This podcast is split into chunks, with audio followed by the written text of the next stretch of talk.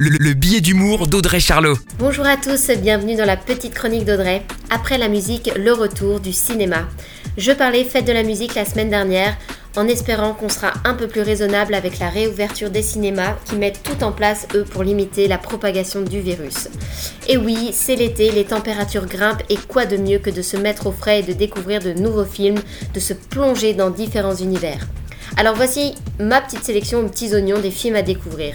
Nous les chiens, film d'animation réalisé par Oh Chong-yoon, un film dans lequel les réalisateurs nous posent la question à savoir ce qui arrive aux chiens abandonnés par leur maître avec beaucoup de poésie. Parce que oui, on laisse pas bébé dans un coin et c'est aussi valable pour son chien. Pour ceux que la pandémie n'aurait pas assez refroidi en termes de scénario catastrophe ou de grands frissons, vous allez pouvoir vous mettre la trouille avec The Demon Inside, un nouveau film d'horreur sur l'exorcisme. Et comme ce thème inspire, un autre film classé horreur va sortir, The Hunt, où il est question d'une chasse à l'homme. Côté français, on pourra se régaler avec La Bonne Épouse, signé Martin Provost, avec un superbe casting français, Juliette Binoche, Yolande Moreau, Noémie Lovski et Édouard Baird.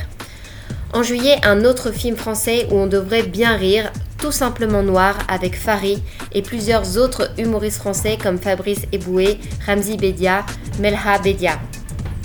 Pour les fans euh, du célèbre dessin animé Scooby-Doo, vous pourrez retrouver sur grand écran la rencontre entre Scooby-Doo et son meilleur ami Sammy.